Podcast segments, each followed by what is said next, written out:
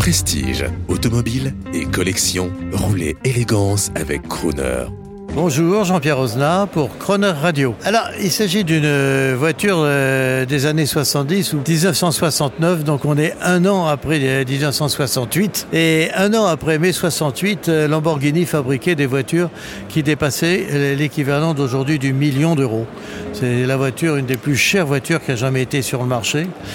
seulement 200-250 exemplaires, je crois, ont été réalisés de cette voiture.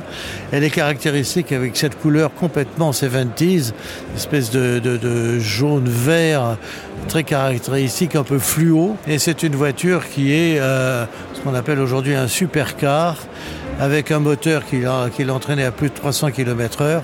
C'est une des voitures les plus rares du marché. Il y a la S, la Mura S et la Mura SV. Celle-là, c'est une S.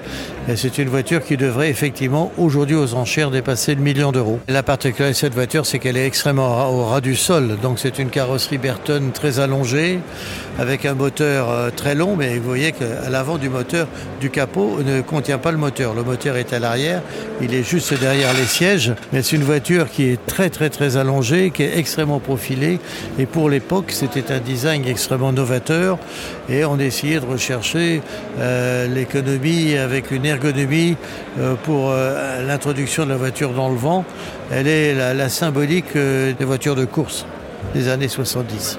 On retrouve du reste toutes les voitures de compétition, euh, cet MBK arrière pour appuyer la voiture sur l'arrière, et puis ce très long capot avec ses, ses, ailes renflées sur les roues. C'est caractéristique de cette époque. Quel héros de cinéma ou de série télé pourrait monter dans cette voiture très euh, 70s Alors c'est tout simple, aucune idée.